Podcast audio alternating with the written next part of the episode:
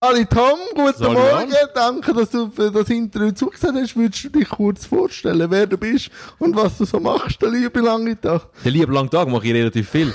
Ich bin der Tom Giesler, ich bin Radiomoderator bei SRF 3, mache dort verschiedene Sachen. Ähm, den lieben langen Tag. Sonst mache ich relativ ähm, wenig, wenn ich nicht schaffe. In deinem Profil oder wenn man dich googelt, steht, schweigen könntest du besser, aber für das wirst du nicht zahlt, oder? Das ist Dann so, tust ja. du immer schön schweigen. Ich schwiege viel. Ich bin viel allein. Also ich bin gerne allein. Ah, okay. Und ähm, wenn ich allein bin, schwiege ich. Und es sind dann die schwierigen Momente, wenn ich Der Switch. den Switch muss machen. Also, also jetzt schaffen an sich schon, ich muss ein Interview machen und ich habe vorher eine Stunde lang geschwiegen und umzustellen, ähm, in eine so eine aktive ähm, Haltung zu kommen, um ein Interview zu führen. Aber auch ganz banale Sachen, wenn ich gehe posten, wenn ich einen halben Tag für mich bin und dann in einen Laden gehe und dann plötzlich schnell muss mit jemandem reden, dass ich dann finde, oh, ich bin gar noch nicht warm, ich kann gar noch nicht, ich bin so ein bisschen verdruckt und Und, und wie machst du denn das? Wie machst du denn da den Gap? Dass du dann so Energie und geladen bist? Ja, wenn ich gehe posten, ist es nicht so wichtig. Dann mache ich, dann mache ich kein Gap. Dann bin ich halt so wortkarg und verdruckt, stehe ich dann im Laden. Das ist ja dann gleich.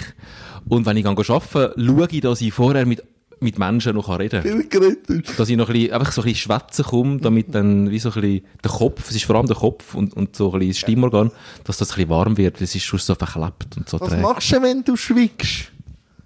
Äh, lesen. Was liest du gerade?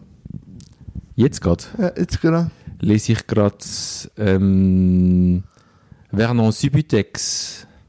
Um was da? Das ist eine Trilogie, eine französische, die so ein bisschen so ein Seitengemälde ist von Frankreich heutzutage. Oh, spannend. Da geht es um einen, um einen Typ, der ist Plattenverkäufer, hat einen Plattenladen.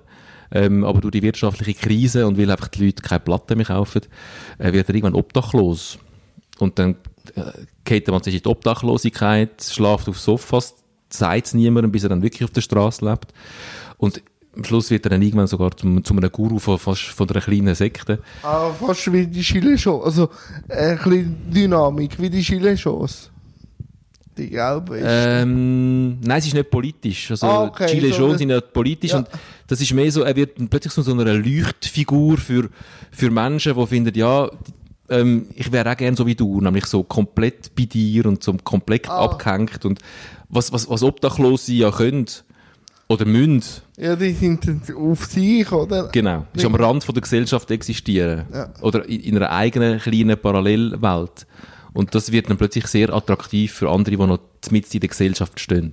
Sind das Themen, die dich auch ein bisschen sonst einnehmen? Weil ich schaue auch ab und zu dieses Format Gisel Schissel und natürlich ist es sehr humoristisch aufgebaut, aber es sind ja gleich tiefgründige Themen, oder?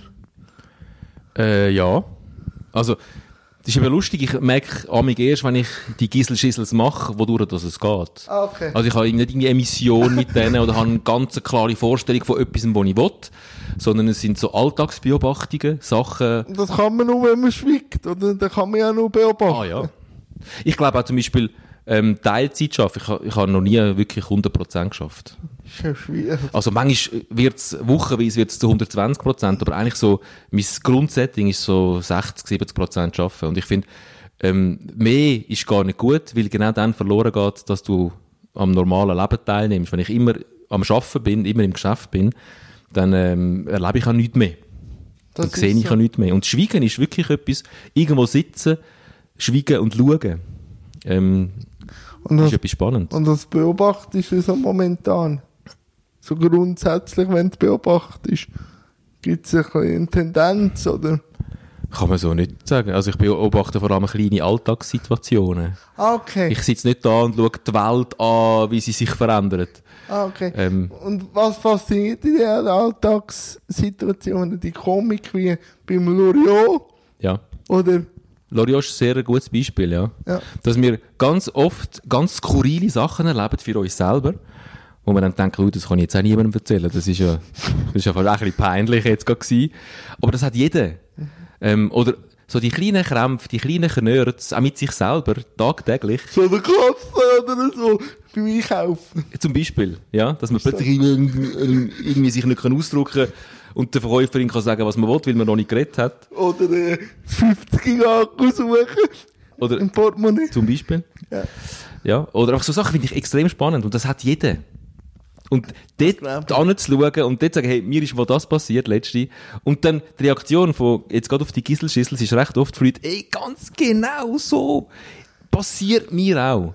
Hätte ich jetzt nie so können ausdrücken, aber ganz genau so. Und dann bin ich immer, das ist für mich das Schönste, wenn ich merke, aha, ich habe die Leute irgendwo abgeholt in einer Realität, die sie selber auch kennen. Und gleich passiert dann eben das, was ja auch du mal bei einem Gisselschissel äh, thematisiert hast, oder die Erwartung mit dieser Liebe. Mhm. Ist ja dann auch gerade wieder das, wenn man sagt, ich habe das auch mega cool und so. Eben nachher kommt gleich die Erwartungshaltung, oder? Das ist so, ja. Wie stark setzt du dich dort auseinander?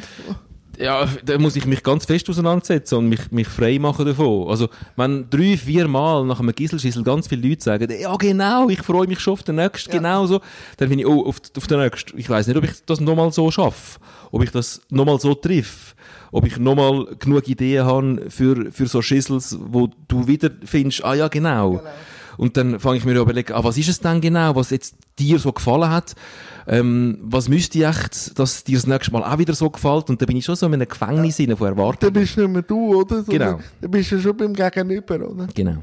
Und was bedeutet dir denn das Gegenüber? Weil, natürlich, äh, bist du viel bei dir, aber wenn ich so schaue, Fokus, oder jetzt eben Gischelschissel, ist ja viel in der Interaktion, oder auch jetzt im Podcast mit dem Sikora, ist ja gleich immer ein Part, wo neben dran hockt. Was bedeutet dir das Gegenüber? Ja, viel. Also, grundsätzlich, ich bin zwar gerne allein, aber ich habe gerne Gespräche mit Menschen. Ähm, was ich nicht so gerne habe, ist so ein bisschen oberflächlich Smalltalk. Das kann ich auch nicht. Schönes Wetter, Ja, über das Wetter und über, ja, kalt, es gibt? Menschen, die haben ein grosses Talent dafür, gerade wenn du an, an Anlässen bist und dort andere Menschen und so ein bisschen, das kann ich nicht. Ich kann nicht so ein bisschen überall ein bisschen Heu und ja, und da noch einen Spruch und schnell da über etwas Banales reden und mich dann abdrehen und mit dem Nächsten reden. Darum lieber allein dann. Und wenn mit Menschen dann aber richtig, dann interessiert mich, was mein Gegenüber denkt und findet. Äh, darum mache ich auch die Gesprächssendung, Fokus, wo, wo ich dann auch sehr gut kann zuhören und nicht muss reden. Und nur fragen und den anderen wirken lassen. Wie äh, bereitest du dich vor für einen Fokus?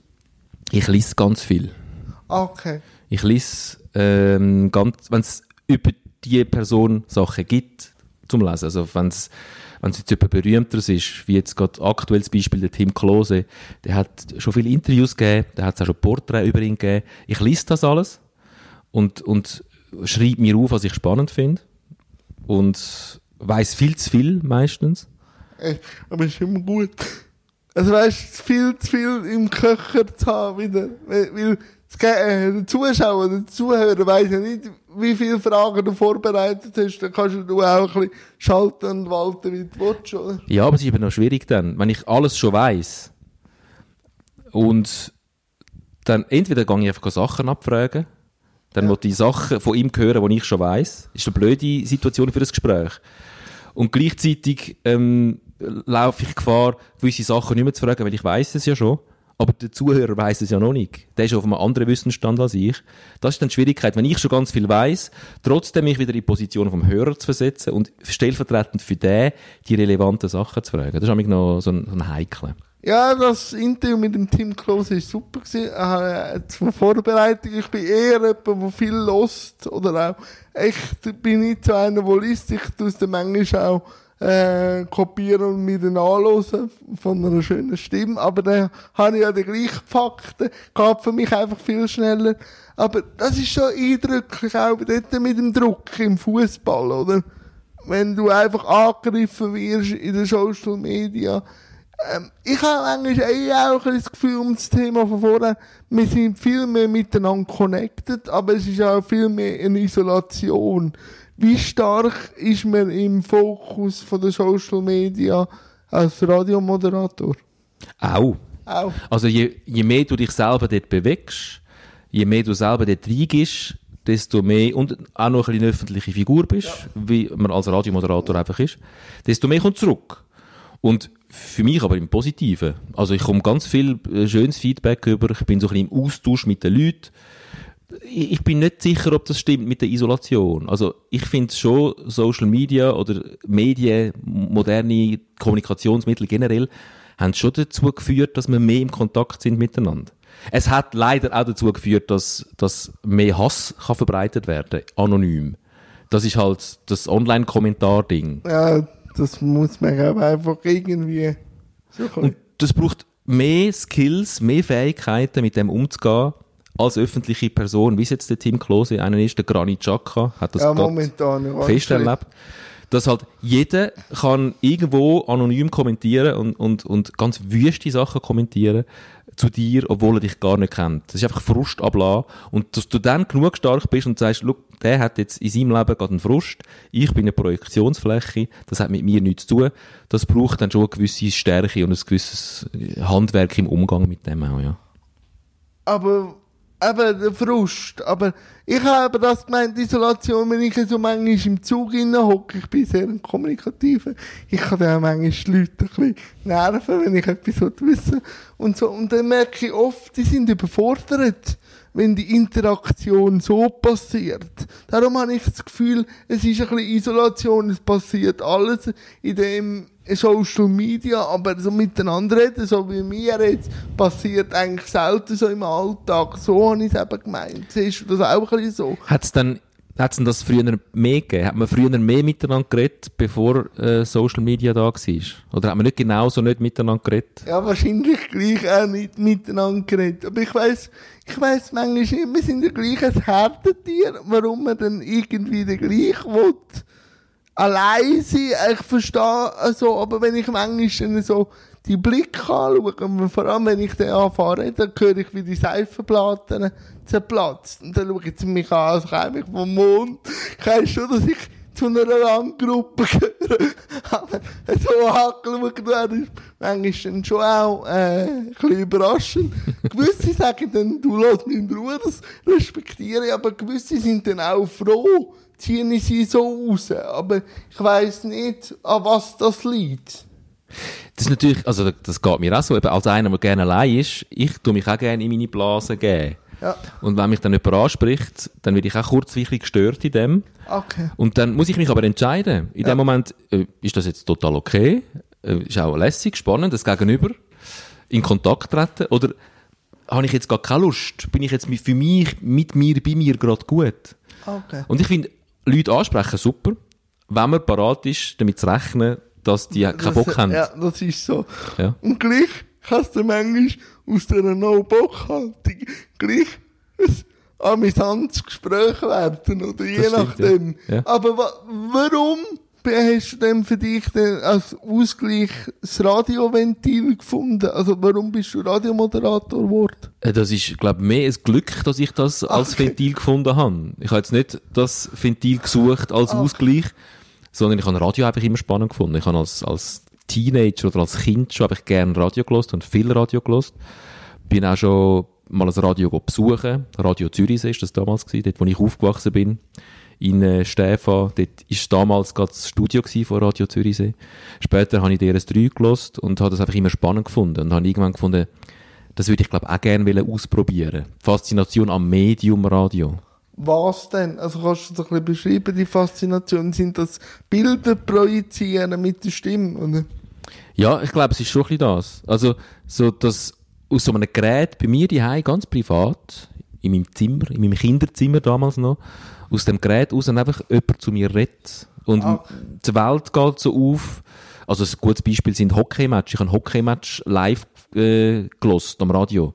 Ähm, so die Einschaltung aus den verschiedenen Stadien und habe dann den Totomat geführt für mich auf dem Papier und habe alle zehn Minuten bin ich mit meinem Vater, der gerade zu dieser Zeit, was nicht, Derek geschaut hat im Fernsehen, habe ich wieder gesagt, so steht gerade das Spiel und habe ihn so updated über den Totomat und bin wieder zurück. Das ist so eine frühe Radioerinnerung.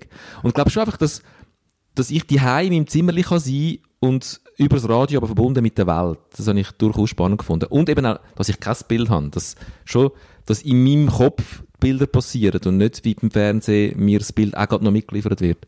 Ah. Habe ich glaube schon noch spannend gefunden, aber das ist so rückblickend vielleicht einfach auch überinterpretiert. Ich weiß es gar nicht mehr so genau.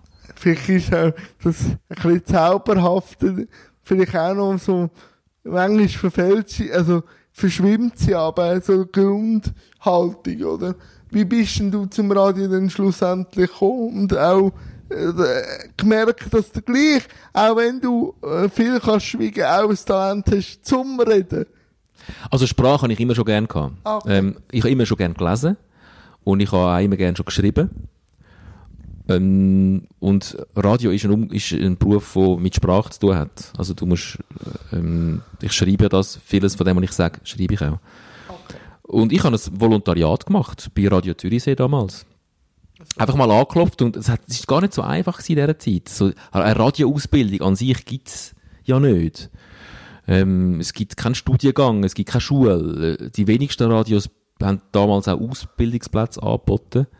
Also das DRS damals hat irgendwie ein, zwei Plätze, ein Stage angeboten pro Jahr, wo dann aber irgendwie tausende Bewerbungen hatten. Die Privatradios haben das wie nicht so gemacht. Und Radio Zürichsee hat äh, ein Volontariat angeboten und das habe ich dann gemacht. Und wie war so gewesen, die ersten Feedbacks auch bekommen zu dir? Magst du dich noch erinnern, wie hast du dich dort gefühlt? Als du zuerst mal auf Sendung- Ja, uh, wichtig. Ich habe mich uh, wichtig gefühlt. Also das ist ein, als junger Mensch, dass du plötzlich dann der bist, der bei allen im Kinderzimmer oder in der Küche zum Radio auskommt.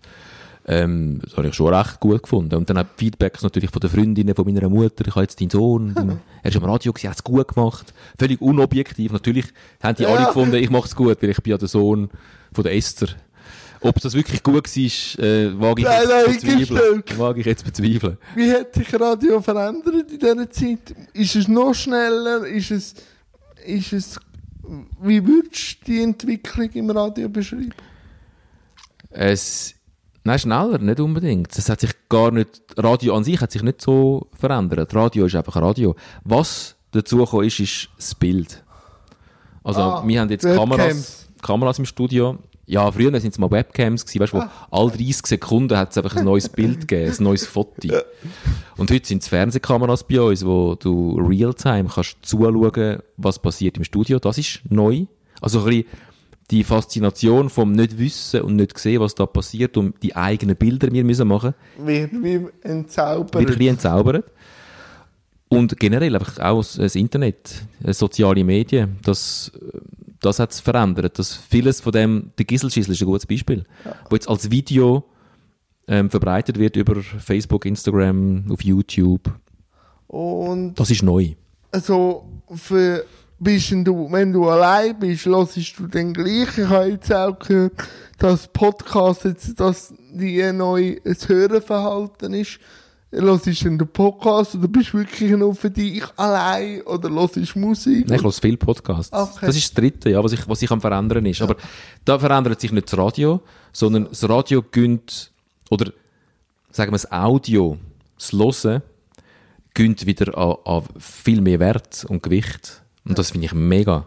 Also du kannst, du kannst äh, Hörsachen mitnehmen. Du kannst Radiosendungen als Podcast mitnehmen. Du kannst Podcasts, die rein als Podcast produziert worden sind, mitnehmen. Und das mache ich viel, wenn ich... Ähm, auch wenn ich jetzt da gelaufen bin, du hast g- gesehen, ich habe Ja, ja. die Kopfhörer drin gehabt. Oder wenn ich Zug fahre oder Bus fahre. Es ist nicht mehr das vor dem Handy sein Ja. oder auch Zeitung lesen, ist ganz ehrlich nichts anderes. Man hat auch in etwas reingeschaut. Das ist so. Wir tun heute so, als würden alle vor ihren Handys hocken und keiner schaut mehr raus und rauf. Früher sind sie einfach alle vor ihren Zeitungen gehockt. Ja. Und jetzt ist, das mit dem Hören, ist, ich fahre Bus oder Zug oder Tram, habe meinen Podcast rein, höre, und es geht, mir beim Hören geht mir eine Welt auf und gleichzeitig schaue ich um. Ich kann anderen Menschen zuschauen, ich schaue zum Fenster raus, sehe äh, Landschaften vorbeiziehen, Situationen vorbeiziehen. Ähm, es ist vieles offeneres Kommunizieren, darum verstehe ich dich sehr gut, wo weniger liest, sondern aus Gelesenen dir vorlesen lässt. Ja, weil ähm, ich bin auch am Studieren bei den Interviews auch als Podcast äh, aufladen, weil das ist sich oft gewünscht worden. Das ist, glaube schon ein Tool, einfach so auch sich berieseln lassen oder so im, im Background mitlosen und gleich etwas machen, oder? Das glaube ich, Ja, also du kannst genau. Du bist nicht an einen, an einen Bildschirm gefesselt, sondern du kannst dazu kochen, glätten, du kannst äh, abwaschen, wenn das Wasser nicht genug äh, zu viel leer macht. Du kannst es mitnehmen unterwegs. Ich wollte auch im Zug nicht ähm, müssen auf den Bildschirm schauen, sondern ich würde es dir sehr empfehlen, das als Podcast Ja, rauszugeben. da sind wir, da sind wir dran. Aber Sport ist, glaube ich, auch noch ein grosses, eine grosse Leidenschaft. Ähm, was bedeutet dir Sport mal im Generellen? Sport bedeutet mir recht viel. Also einerseits Sport machen. Ich habe als Bub schon geshootet und habe mich gerne bewegt. Ich bin gerne ins Turnen. Ähm, das ist immer, ich bin gerne Ski gefahren. Ähm, alles Spielerische. Auch heute noch. Und Sport schauen ist auch so etwas. Also, gerade am Wochenende ist das Alleinsein und für mich sein, manchmal, wenn ich dann wirklich allein bin, ähm, verbunden mit Sport schauen. Und das ist egal, ob Fußball, ob ähm, Skialpin, ob Biathlon. Das Größte für mich sind irgendwelche Olympischen Spiele, wo ich Bogenschiessen schaue und, und Curling, also im Winter Curling, im, im Sommer Bogenschiessen und total absurde Sportarten, aber ich sonst nie überhaupt in Kontakt komme damit. Ja, jetzt, äh, jetzt ist halt wieder die äh, hohe Winterzeit, äh, Sportzeit, oder im Dezember, Januar, oder? Jetzt, jetzt kannst du am Wochenende fahren jetzt runter, äh, Säckchen, Milch und, und so. Aber ich glaube, Fußball ist schon, glaube ich, wenn man von der allgemeinen Leidenschaft äh, Sport ausgehen, Fußball ist, glaube ich, schon das, was so ein bisschen überwiegt. Ja, Fußball ist einfach so der erste Sport, wo ich in Kontakt gekommen bin damit. Und was Fußball, was ich am Fußball einfach großartig finde, jetzt als Konsument, Ja. ist die vielen Geschichten. Fußball schreibt so viel ähm, Geschichten, wo man kann diskutieren kann, wo man jetzt auch in unserem Fußball-Podcast, der Meme Sikora und ich, jeweils mit einem Gast, wir reden ja in diesem Podcast nicht über Spielsystem, taktische Aufstellungen, sondern mehr um so- all die Phänomene rund um den Fußball. Dort menschelt es so extrem. Ja. Grossartig. Eben jetzt, glaub, im letzten haben den Schiedsrichter und so auch ein bisschen auseinandergenommen. Du hast ja dort auch mal, glaub, eine Schiedsrichtergeschichte erlebt bei den Junioren, oder? Ja, Horror, ja. Horror. Ja, haben, Im Podcast geht es um den Stefan Klossner, den Schiedsrichter, der nach zehn Jahren zurücktritt, weil er sagt, ich habe keinen Bock mehr. Kannst du das verstehen? auf dem Feld stehen, angefeindet zu werden, bist immer, ja natürlich, ich kann schon gar nicht verstehen, wie man überhaupt Schiedsrichter wird. Eben, weil ich die Geschichte auch schon, weil ich selber auch schon Schiedsrichter gewesen bin. Zwangsläufig, weil ja ganz viele Vereine, das wissen vielleicht die wenigsten, zum, die müssen Schiedsrichter stellen. Weil man einen Schiedsrichtermangel hat, immer, weil Auch wir alle wissen. Ja, nein, das sind Äh, natürlich, dort sind äh, Halbprofis, oder? ja, die verdienen auch, glaub, mehr so eine Spesenentschädigung. Aber im ganzen Amateurbereich, damit du für all die Spiele, wo du einen Schiedsrichter brauchst, einen Schiedsrichter hast, müssen die Vereine auch eigene Leute stellen, die das machen. Und ich habe dann müssen, als A-Junior damals, müssen einen Match pfeifen von den E-Junioren, von den Kleinen. Und habe dort einfach Maßstäbe angelegt an- in Sachen Härte und Körperkontakt, die ich halt von den A-Junioren kenne. Und ähm, die sind sich nachher, also die Eltern haben dann relativ schnell angefangen zu intervenieren, haben mich beschimpft und Schiri pfeift doch, das ist doch faul und ähm, immer mehr, die Stimmung hat sich aufgestachelt und die Junioren auf dem Platz selber haben, haben mich angefangen anfeinden und von der Schiri, weil und die Schi- Eltern, die Eltern mich schon, die haben den Respekt vor mir verloren, weil sie gemerkt haben, ah, die Eltern draussen haben auch keinen Respekt vor mir. Und das ist wirklich, das ist ein Juniorenmatch gewesen, es ist total egal gewesen. Ich habe dann nachher auch nie mehr ein Spiel gepfiffen. Aber-. Im Grossen passiert das äh, jedes Wochenende in den grossen Stadien, dass du als Schiedsrichter im besten Fall, wenn du alles richtig machst, redet niemand von dir.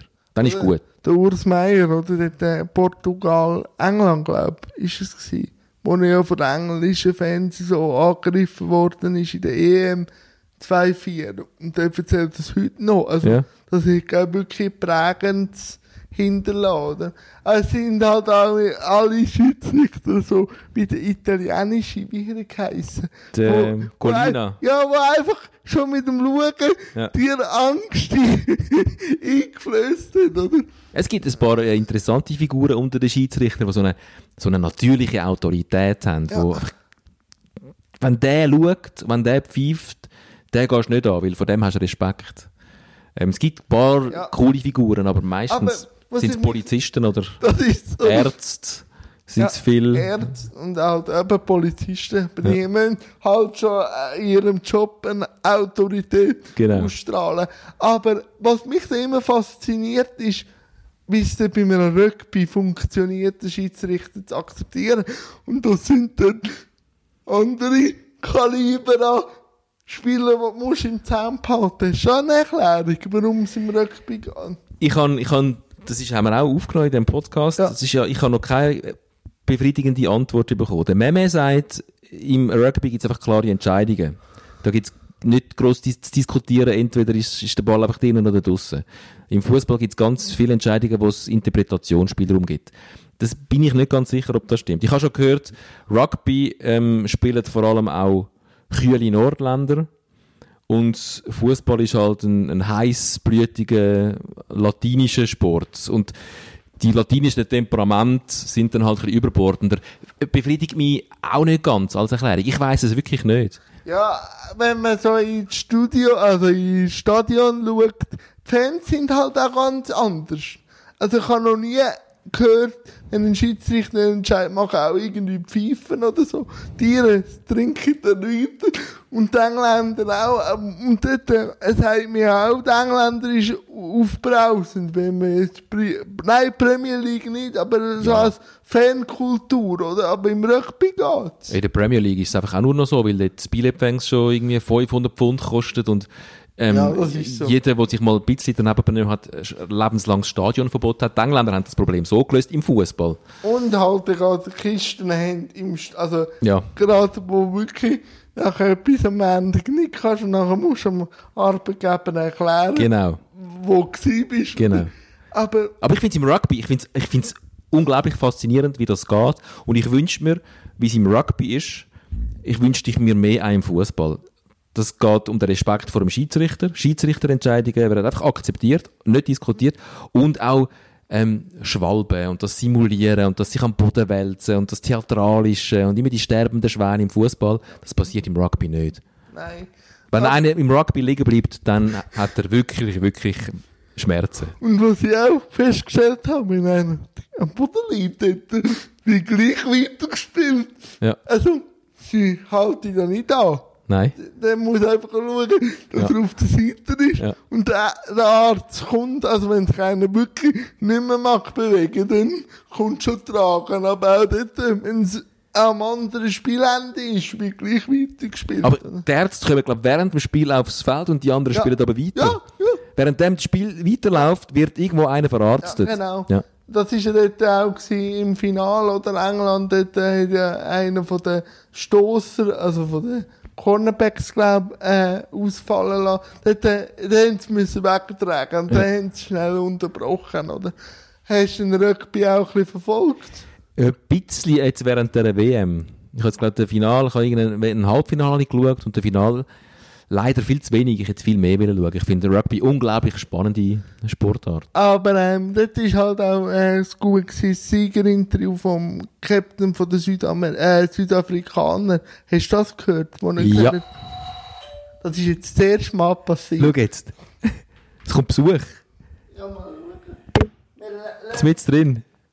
Es ist eine, ich beschreibe, was es ist. Es ist eine Frau, eine ältere Dame mit, mit grauen Haaren. Er, er kommt, er kommt. Jetzt läuft sie weg, weil sie das Gefühl hat,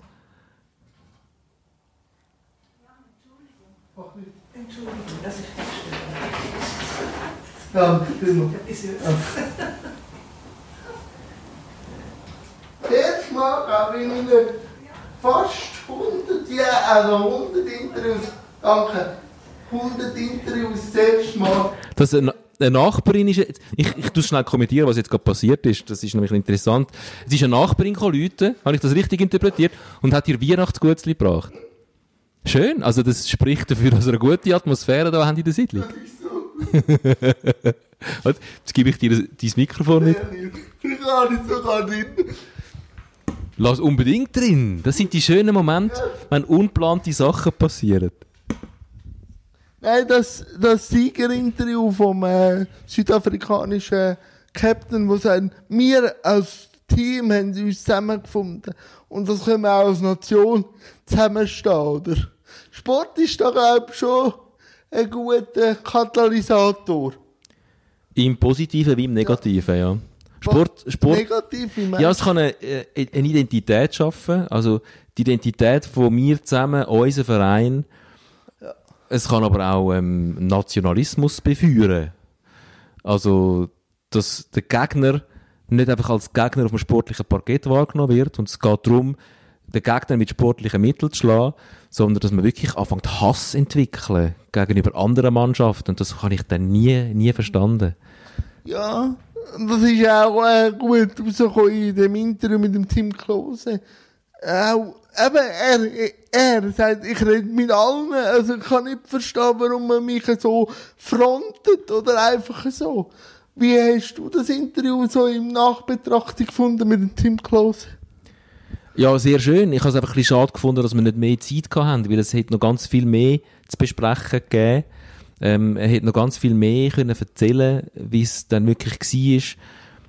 Die Zeit ist einfach schnell vorbeigegangen. Es war sehr angenehm, gewesen, gerade mit einem Sportler mal relativ offen können zu reden. Und das haben sie auch daheim gemacht. Also Bei ihm daheim, ja. Auch noch eine andere Atmosphäre für den, der das Interview gibt, oder? Das sehe ich auch. Für mich da, Ja. es ist, äh, es fühlt sich heimisch an. Ja, für dich, du bist da daheim. Ja, natürlich. ist eben noch lustig, es, das passiert noch etwas Interessantes. Wenn, wenn ich im Studio bin und ein Gast kommt ins Studio, dann bin ich der Chef. Das ist mein Studio, er ist zu Gast. Und da fühle ich mich, also weißt du, kommst zu mir und dann- das gibt so eine, äh, ähm, eine Energie. Und wenn ich aber bei jemandem die zu Gast bin, noch die Schuhe abziehen, in den Socken bei dem auf dem Sofa hocken, dann kehrt sich wie die Rollen um. Dann bin ich zu Gast bei ihm und du weißt wie, ein guter Gast benimmt sich anständig und ist höflich und man traut sich fast noch ein bisschen weniger, vielleicht auch mal ein bisschen eine kritische Frage zu stellen. ah, ja, Weil ich hocke da bei dir die ich, ich bin in deinem die und ähm, wer bin ich, dass ich jetzt noch anfange, dich zu kritisieren? Hingegen, wenn du bei mir bist und zu mir kommst und dieser Einladung Folge leistest ins Studio, darf ich mehr. dann habe ich wie so die Erlaubnis gegeben, dass du mich kannst, oder wie ich komme ja dann zu dir, oder wie meinst du das? Ja, irgendwie. Also es macht einfach etwas, wenn ich mit ohne Schuhe in den Socken bei jemandem die auf dem Sofa sitze. Das kann ich mir noch gut Das ist vorstellen. privater und darum auch irgendwie intimer im Positiven, aber es macht es für mich auch auf eine Art ein bisschen schwieriger. Also ich habe ich habe es sehr schön gefunden, jetzt in, in seinem Fall. Es war auch eine schö- schöne Geste, gewesen, das zeigt ein bisschen, wie der Team Klose funktioniert. Wir haben eigentlich abgemacht auf dem Trainingsgelände von Norwich City und der hat gefunden, hey, wenn du jetzt schon extra auf das Norwich kommst, komm doch zu mir heim, da ist es gemütlicher. Champions League. Dann koche ich uns noch etwas, der hat wirklich noch zu Nacht gekocht und wir schauen nachher noch zusammen ein bisschen Champions League. Und das zeigt eben auch schon wieder, wie so ein Team Klose so ein bisschen tickt. Dass das wirklich stimmt, was er sagt, dass er sich nicht als etwas halt Spezielles auch empfindet. Offen, offen sagt, Ja. ich habe schlechte Zeiten gehabt. Das ist halt auch der Reflex vom Sport halt auch, dass das sind Gladiatoren, die zeigen keine Schwäche, oder? Und dann, äh, wie halt auch die Medien funktionieren, wenn einer mal sagt, Nein, aber der Tim Klose hat jetzt auch einfach, der schon gesagt, oder? In dem Video von no, no, no, vom Club, oder? Hat ja dort gesagt, zum Psyche, also, gerade um die psychische Gesundheit, oder? Genau. Ähm, aber was mich auch noch würde interessieren, Thema Sport, Eishockey-Resultat, verfolgst du auch Eishockey? Ja, nicht mehr so. Ich habe lustigerweise, dass wir jetzt da in Cham sind, mein Vater ist von Zug Ah, okay. und ähm, ich bin EV Zug-Fan. Seit Kind Ah. ist der EV Zug der Verein, der mir am nächsten ist. Ich bin als Kind auch, weil ich in Steifen aufgewachsen bin, am Zürichsee und Rapperswil sehr nahe ist, bin ich recht oft go den SCR einschauen, SC Rapperswil-Jona. Lakers sind es heute. Ja, Lakers. Damals sind es noch nicht die Lakers gewesen.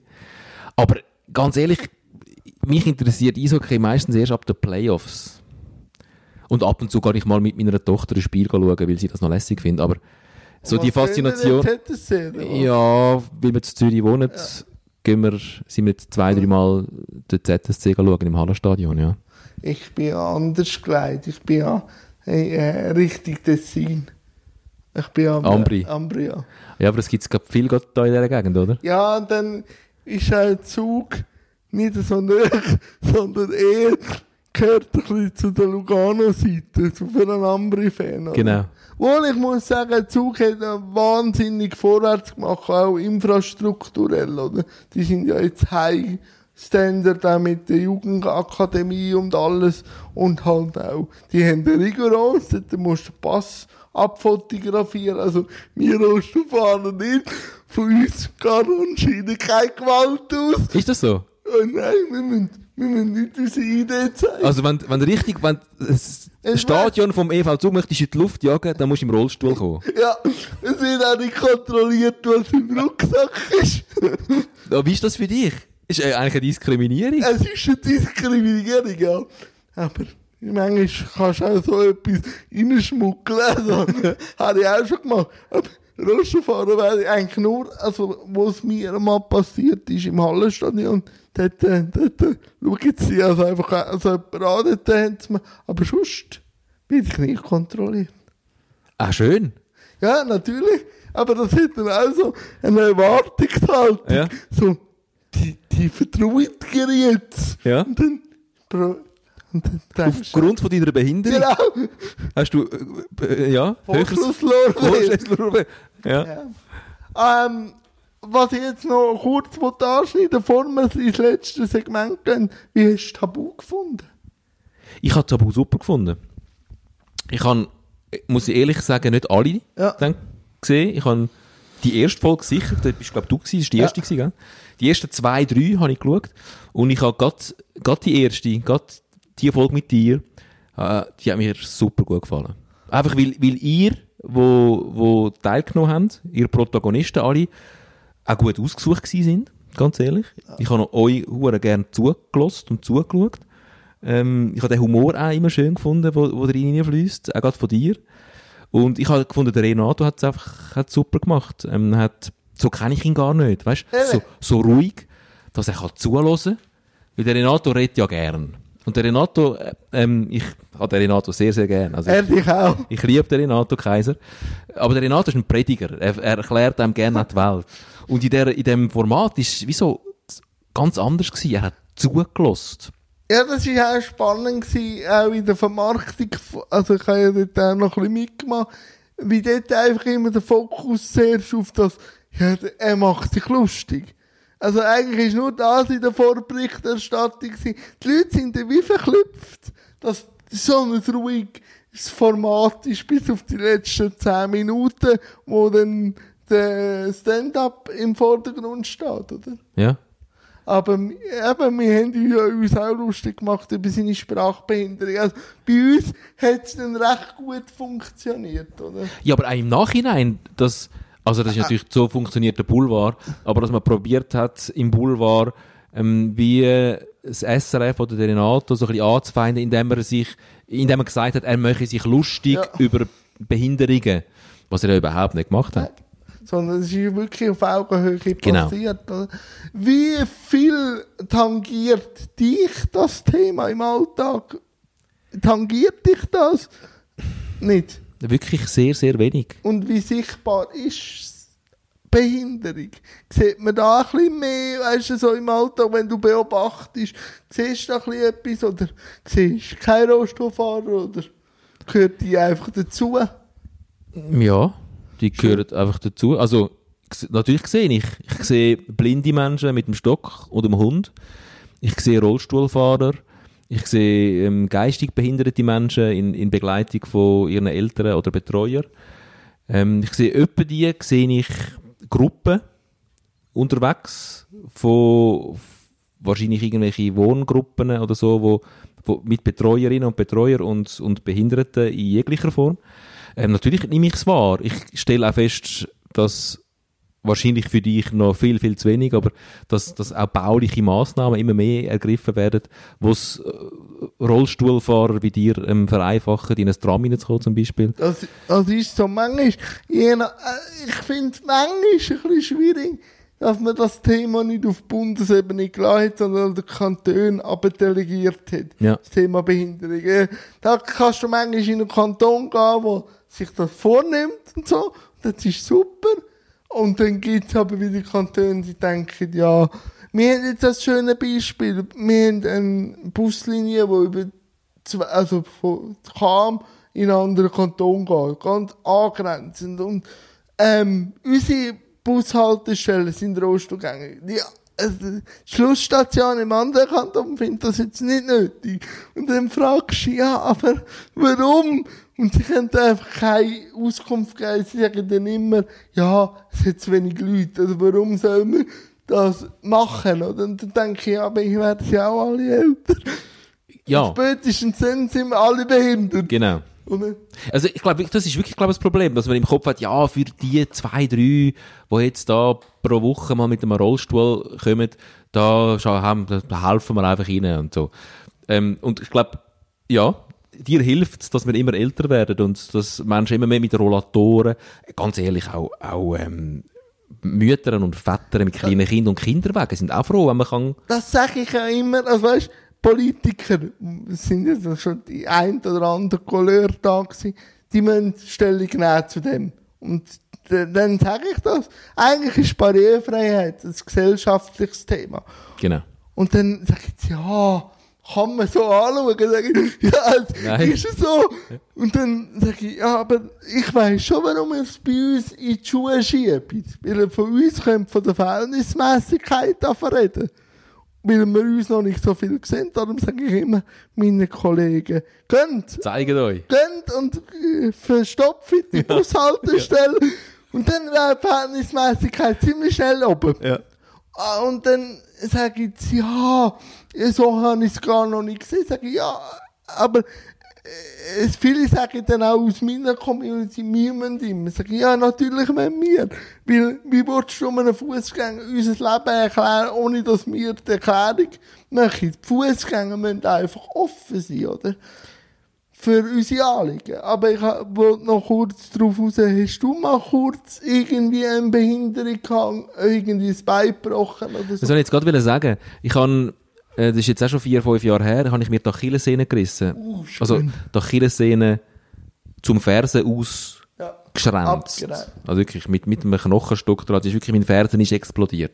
Ich hatte auch zwei Operationen gehabt, zweimal, ähm, also ein Jahr später nochmal eine Operation, zweimal wieder am Gips, in diesen Künzli-Schuhen, in- an den Krücken.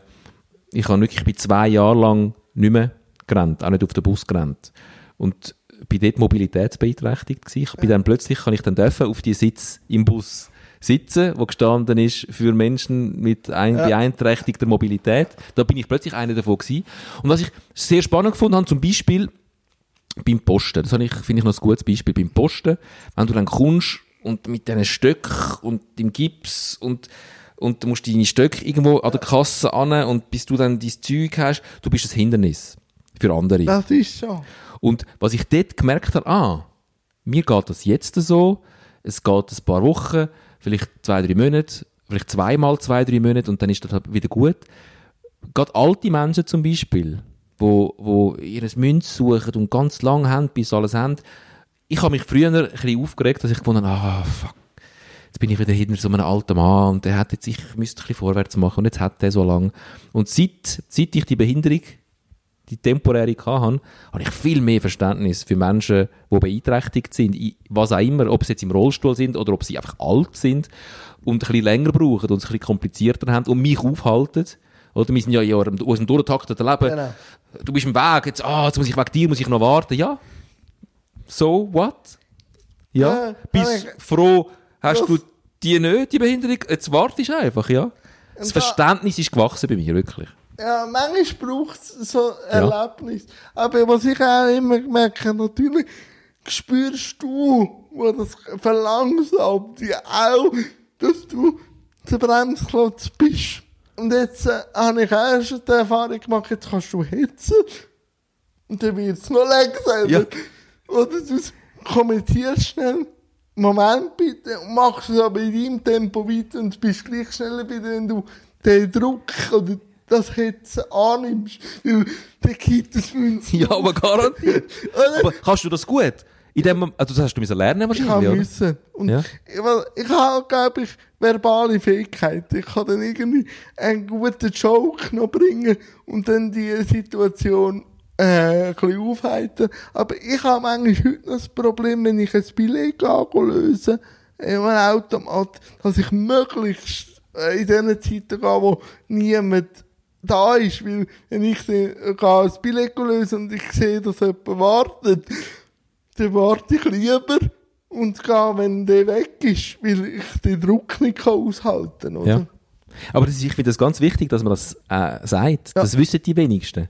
Ja, und darum beneide ich auch, also nicht beneide, aber habe ich eine grosse Achtung auch vor älteren Leuten, die sich wirklich, wo dann auch fast manchmal, ich habe manchmal das Gefühl, die haben auch gewisse Freude, dass sie da Bremsklotz können spielen dass sie das einfach auch manchmal so durchziehen.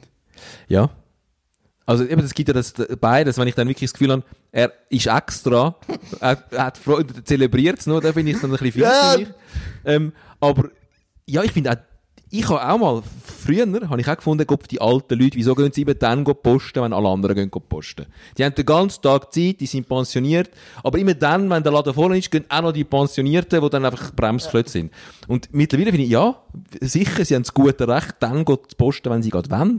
Und wie du jetzt sagst, ähm, dass ihr nicht die ganze Zeit Rücksicht nehmt und ja, immer dann gehen, dass sie niemandem im Weg sind, das isoliert nämlich auch. Und der kann aber auch Hilfe manchmal überfordern. Wenn du in deinem Zeug inne bist und dann kommt jemand und will das Zeug aus der Hand nehmen, kann der manchmal auch zu einer Blockade führen. Also, ist manchmal, äh, äh, eine tricky. Sache. Also, am, wenn ich das richtig verstehe und so probiere ich es zu machen, ist einfach ähm, machen lassen und warten und, Und- geduldig sein. Und wenn, wenn ich habe manchmal dann auch das Gefühl, also ich habe das auch schon gehört, ich sage immer, Fragen hilft. Und dann heisst es, ja, aber ich traue nicht fragen, sage ich, ja, wenn du kannst fragen und das Nein akzeptieren kannst, dann frag, weil sonst hast du das Magengeschwür. Irgendeiner ja. weil du nicht gefragt hast. Du musst einfach, wenn du die Frage in, also stellst, musst du einfach mit der Antwort können leben. Nein, es geht.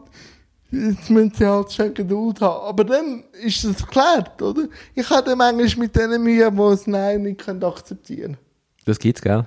können. Oder? Gottfried Stutz, jetzt wollte ich dir doch helfen und du nimmst meine Hilfe nicht an. Ja, oder vor allem, ich kann dann wirklich renitent werden, wenn, wenn dann jemand kommt. Also weißt du, ich sage, nein, es geht und der packt und dann, Trotzdem, Ja, das ist massiv übergriffig, das oder? ist so. Dann kann ich dann wirklich, ich bin immer sehr höflich, Ja. aber dort kann ich dann schon meine alten Punk-Zeiten Ja. vornehmen und gegen das System ein bisschen ankämpfen, oder? Und ich habe auch manchmal kurz Mühe, wenn es dann einfach darum geht, der Behinderte jetzt Zeit, mir zuzulassen. Also auch da, wenn es um interessierte Fragen geht, habe ich immer Zeit, an Kind immer Zeit, aber wenn es dann einfach um den Darmtrakt geht, von, vom Hund, habe ich auch schon gehabt. Habe ich dann müssen sagen, schau jetzt, liebe Frau, meine Sprechstunde ist heute durch, aber ich kann morgen wiederkommen. Ja. Also, ja, ich, ich probiere immer irgendwie zu erklären, oder? Aber, ja, es sind dann halt auch die Alltags, äh, Sketch, die dann halt kommen, oder? Du hättest wahrscheinlich ganz viel Material. Also, ich komme auch gerne mal in den Fokus. Ja. Also, wenn du mich einlädst, komme Ja. ich gerne in den Fokus. Aber vielleicht können wir noch 10 Minuten den Spieß umdrehen. Gibt es Fragen von dir? Wir haben noch 10 Minuten. Ja, das haben wir jetzt, das haben wir jetzt grad, die haben wir jetzt gerade relativ gut beantwortet. Nämlich der Umgang, ähm, wie, man, wie du gerne hast, dass man auf dich zugeht. Du bist ein Kommunikativer. Du hast in dem Fall auch gerne, wenn die Leute kommunikativ auf dich zugehen. Das ist so. Und ich habe aber auch schon, ähm, äh, ich habe bei vielen Dozenten schon Gastdoziert zum Thema Behinderung. Und ich sage immer, gehen fragen und gehen reden. Und dann sage ich, ja, aber nicht alle sind so kommunikativ wie du. Also ist das dann schon auch richtig? Sage ich, ja. Wenn ihr einfach auch könnt mit der Gegenreaktion aushalten, oder? Und ich sage dann auch da immer, wenn von uns Behinderten immer nicht gefrustet reagieren. Ich kann klar kommunizieren, nein, ich habe jetzt keine Lust, oder nein, es geht, aber nicht äh, auch hässig reagieren, weil nachher fragt er auch nicht mehr. Also gleich probieren, eins, zweimal nett und beim dritten Mal der halt ein bisschen renitenter. Aber ich sage immer, der Dialog, der Dialog hilft bei vielem. Und sich auch ab und zu ins Gegenüber versetzen. Ich kann das auch immer gleich gut, aber auch denken, der hat jetzt das Bild von mir. Also, wenn der kommt mit seinem Bild, kannst du es ja auch manchmal ummalen, aber äh, manchmal sage ich auch, heute habe ich keine Lust. Oder? So, das passiert, aber äh, reden hilft. Also darum rede ich auch so gerne. So kannst du als Verständnis appellieren, oder? Wünschtest du dir amig mehr Identifikationsfiguren oder mehr, also ich, ich scanne jetzt nur gerade das Schweizer Fernsehen, ähm, es kommt mir jetzt kein Moderator in den Sinn mit ich einer Behinderung. dran. Also ich, das ist auch mein erklärtes Ziel, irgendwo mal ein Talk-Format zu haben. Ob Ja. jetzt das SRF ist oder im Radio oder egal wo. Ich hätte eigentlich auch so, dass, dass es nicht mehr, also ich weiß schon, dass ich der Rollstuhl-YouTuber bin. Aber darum probiere ich auch in meinen Gesprächen eben über Sport zu diskutieren, dass eigentlich nicht mehr der Untersatz das ist, was mich ausmacht, sondern ich als kommunikativer Mensch, der so Interesse hat. Darum lade ich auch hin zum Kunden ein, weil ich die Leute spannend finde. Und dann, eben, ich habe auch schon mit Sportmoderatoren geredet und haben wir nur über Sport geredet. Also, eben, es muss mehr zwangsweise nur um Behinderung gehen. Und das wäre eigentlich cool, dass das wie mitschwingt, der Rollstuhl, aber nicht das Hauptfokus. Ja, aber eben, dass es normal Genau. wird. Also, wenn ich jetzt mir überlege, auch in der Politik, wir kommen wenig Menschen in der Politik in Sinn. Es hat mal den, von, von der Paraplegiker-Stiftung gegeben, der im Nationalrat der war. Suter, äh, der Herr Suter, und jetzt gibt's ja den Christian Lohr, CVP, der im Nationalrat ist, und wir haben den Kantonsrätin. Ja. Ähm, der Mann von der Martina Hingis, dem seine Schwester, Ja. ist ja im Kantonsrat. Und eben, ich verstehe dann auch da gewisse, die sagen, ja, Behinderung ist keine Qualifikation. Nein, auf keinen Fall. Oder? Das verstehe ich dann schon auch. Aber gleich irgendwie, eben, ich habe einen Sonderschulabschluss, mir hätte niemand das Format so gegeben, einfach äh, mehr potenzialorientiert, wieder äh, einfach Defizit, oder? Aber das ist ein grosses Thema. Ja, äh, es Das finde ich sowieso. Schau, das Rollstuhlthema ist wie äh, andere Themen. Es ist ein gesellschaftliches Thema. Wie gehen wir mit dem Anderssein um? Ja. Das ist, glaube ich, einfach so. Und einfach reden. Und einfach, vor allem, ich bin, ich, ich bin eigentlich ein fauler Mensch. Aber wenn es dann Ich darum geht, wenn es dann darum geht, das geht sowieso nicht, dann fange ich an zu zucken im kleinen und dann kann ich mich so motivieren und auch Berge versetzen. Und gibt's nicht, geht nicht. Also, es gibt immer einen Weg. Wenn man, wenn man sich nicht mit dem Prozess zu lang aufhalten, sondern mit dem Ziel, dann ist man immer flexibel, den Prozess anzupassen, oder? Ja. Das sehe ich so. Aber ich finde, das ist grundsätzlich etwas, wo wir als Gesellschaft daran kranken, auch unser Schulsystem daran krankt, dass wir, wie du es jetzt gesagt hast, sehr defizitorientiert unterwegs sind. Wir hängen ähm, auch Schüler sehr gern daran auf, was sie noch nicht können, wo sie unbedingt müssen daran arbeiten damit sie dort besser werden und vergessen völlig äh, zu fokussieren, was aber was sie vielleicht speziell gut können. Ähm, und, und Selbstwertgefühl, Selbstbewusstsein, ich sehe das an meiner Tochter, das wird grösser, indem man die Sachen immer wieder ins Zentrum stellt, wo, wo super sind und die Sachen, die nicht so gut sind, die sind vernachlässigbar. Niemand kann alles gut, ist total egal.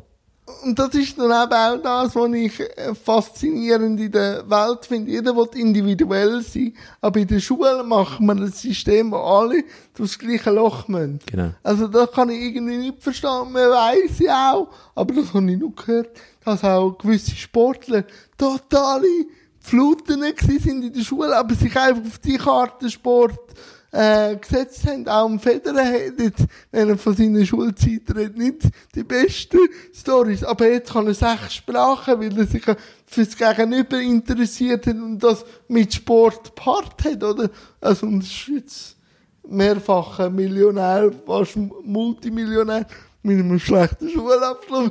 Also, ja, es geht. Oder dann Ro dann einfach sagt, ich kann nicht eine Lehre machen, ich gehe zweimal gut trainieren und gehe dann nicht schon einen grossen Vertrag holen. Ja. Ja, es ist einfach so. Mal, Tom, wir haben mit Unterbrechung, wären wir jetzt äh, fast eine Stunde dran. Und jetzt gibt es eigentlich nur noch zwei Fragen. Warum hat der Tom für das Interview zugesagt? Weil ich, also verschiedene Gründe. Okay. Weil ich erstens auch eine faule Sau bin und gerne aus meiner Lethargie rausgerissen wird. Ähm, ich has jetzt, diese Woche habe ich gerade ein bisschen Zeit und habe gefunden, das ist super, jetzt hocke ich in den Zug, fahre auf das Cham, auf, zuerst auf Zug, mit dem Zug auf Zug und dann auf Cham und gehe zum Jan heim. Plus, ich habe dich, äh, ich habe dich nicht kennt persönlich. Ich habe dich dort kurz mitbekommen in dem Tabu. Und das ist eine Begegnung. Ähm, wieder, wieder eine spannende Begegnung. Ähm, zu jemandem heimgehen, wo, wo etwas macht und teilt Ziel von dem. Und wie hast du jetzt da daheim gefunden? Hast du die jetzt auch angenehm gefunden? Wie wir vorher schon geredet haben, dass eben, es ist noch etwas anderes, wenn man zu jemandem heimgeht. Ja, in dieser Rolle ist es einfacher. Okay. Das ist Ah, ja, die Verantwortung liegt ja bei Der dir. Fokus bei mir. Genau. Ich bin ja zu Gast und zu Gast sein ist, ist viel einfacher als Gastgeber sein. Das glaube ich. Und wie hast du jetzt gefunden, du, der selber viele Interviews machst? Sehr angenehm. Schön. Sehr angenehm. Du hast ähm, zugelassen, du hast einen Plan gehabt. Das finde ich bei Gesprächen immer wichtig, dass man, dass man ein einen Plan hat, dass man aber auf das reagiert, was passiert und dann vielleicht noch mit anders durchgeht, als man es selber geplant hat. Aber seinen Plan trotzdem nicht vergisst und schlussendlich einen Bogen kann finden Schön, Also schön. hast du äh, wunderbar gemacht. Danke, Danke, vielmals. Ich habe mich sehr wohl gefühlt bei dir, Jan. Danke. Und jeder Gast hat noch ein Schlusssegment, wo ich einmal nichts sage, wo er einfach irgendwie noch etwas kann auf den Weg geben kann. Der Nick Hartmann hat einen Witz erzählt. Also, fühl dich frei. Ich bin ganz, ganz schlecht im Witz erzählen. Politiker haben es noch nie geschafft, einen Witz zu erzählen. Nein, ich- Aber du kannst auch sonst noch Mein Problem ist, ich, ich vergiss Witz immer wieder. Okay. Aber du Nein, tust ich- ich- noch ich- etwas. ich Ich, kann kann gern- mich da ausklinken und sage dir danke vielmals. Ich habe es echt genossen. Ich danke dir vielmals. Ich kann vielleicht das nochmal bestärken, was ich jetzt gerade vorher gesagt habe. Das ist mir etwas, was mir sehr am Herzen liegt, wo ich auch meiner Tochter immer wieder sage, Schule ist nicht so wichtig. Es ist schon noch wichtig, du lernst dort viel fürs Leben, die Noten, die Prüfungen, ähm, was von dir erwartet wird, das ganz genau zu erfüllen, ist nicht so wichtig. Äh, die Welt draussen äh, wartet mit ganz vielen Sachen, die dich die Schule nicht darauf vorbereitet. Bleib offen, ähm, durchlässig und interessiert. Und wenn es mal einen Dreier gibt in einer Geschichtsprüfung, so fucking what. Es hat mich noch niemand gefragt, was ich in der Geschichte für eine Note kann in der Schule in meinem Leben. Bis jetzt ist noch nicht passiert.